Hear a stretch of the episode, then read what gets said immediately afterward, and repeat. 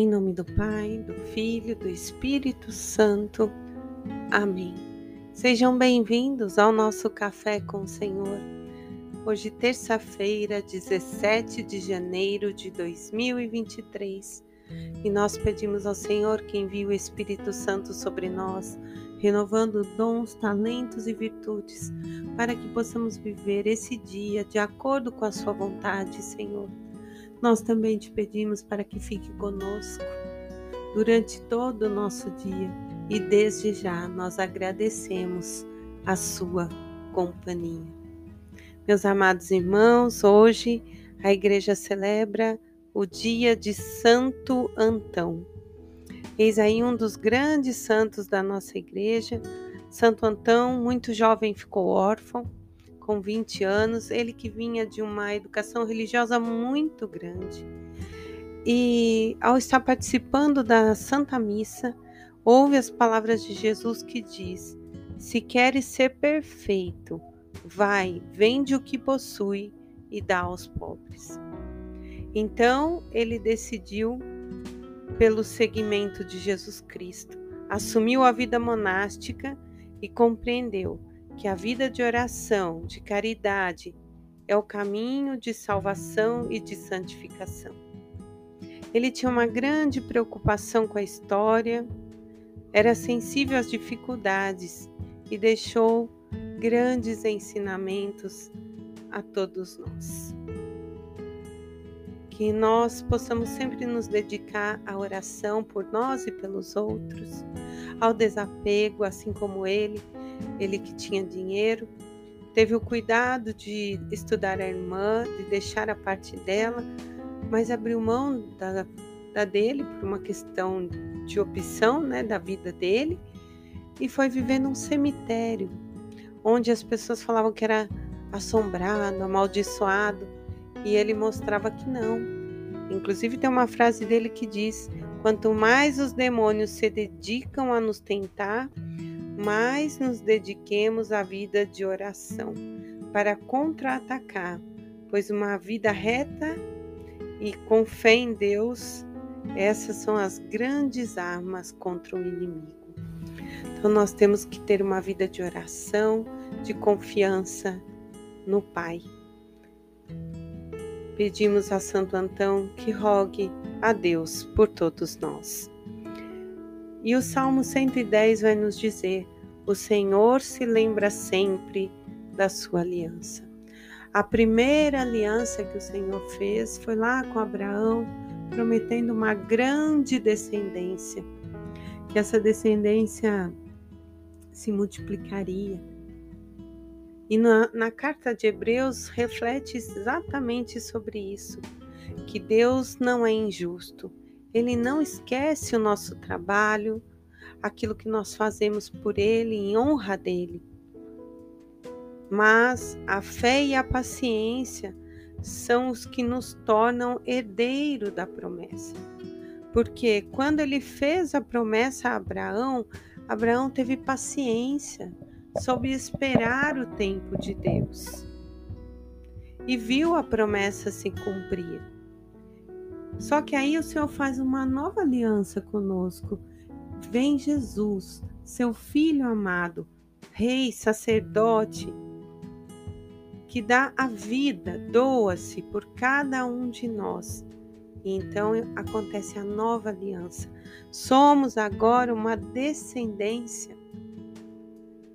Essa descendência lavada pelo sangue de Jesus se cumpre novamente a promessa de Deus.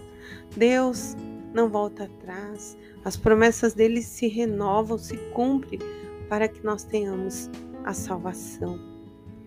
E aí no Evangelho de São Marcos, no capítulo 2, versículos do 23 ao 28, vai nos dizer que é em um dia de sábado Jesus caminhava com os discípulos, os discípulos já estavam com fome quando, em meio à plantação, eles apanharam espigas. E os fariseus então disseram: Olha o que estão fazendo, não é permitido. Então Jesus responde: Nunca lestes o que Davi fez quando estava com fome, ele e seus companheiros, entrou no templo e comeu dos pães da apresentação. Ainda diz assim: o sábado foi feito para o homem e não o homem para o sábado. Por isso, o filho do homem tem poder até sobre o sábado. E meus amados, aqui temos uma lição muito importante. É muito importante, assim como Santo Antão, ouvir as palavras de Jesus e deixar com que ela nos direcione. Mas não adianta a gente ir à Santa Missa, ouvir e não viver o ensinamento de Jesus. Se nós estamos num dia de domingo, que é o dia dedicado ao Senhor, assim como naqueles tem, naquele tempo os judeus dedicavam o sábado, né? Os judeus ainda dedicam. Mas nós, cristãos, cremos em Cristo e nós sabemos que o dia do domingo é importante guardarmos, irmos à Santa Missa, receber o sacramento. Mas se nós temos alguém para cuidar, um doente que não tem com quem deixar, ou nós mesmos podemos estar acometido de alguma doença que não temos como ir. Esse é o momento da obra de misericórdia. É o ato, é o fazer, é a ação. Você, quando cuida de alguém, você, quando dá o pão a alguém, Jesus mesmo diz: é a mim que você está dando, é a mim que está fazendo. Nós temos que tomar e ter equilíbrio para não usar de desculpas. Mas nós não podemos fazer com que o sábado nos domine, mas que nós dominemos o sábado. Nós temos respeito por esse dia, busquemos fazer a vontade do Senhor de todas as maneiras. Indo à Santa Missa, cuidando da, fazendo uma visita a um doente, aos mais próximos. E eu vou, como eu dizia, eu encerro nossa meditação com as palavras do Papa Francisco na audiência geral de 1 de setembro de 2021, quando ele diz para nós que a religiosidade rígida, a rigidez, nos tira aquela liberdade do espírito que a redenção de Cristo nos dá. Ele diz: Estais atentos perante a rigidez que vos propõe. Estai atento, pois de, por detrás da rigidez sempre tem algo negativo. Não existe o Espírito de Deus. Deus está sempre próximo de nós com sua bondade.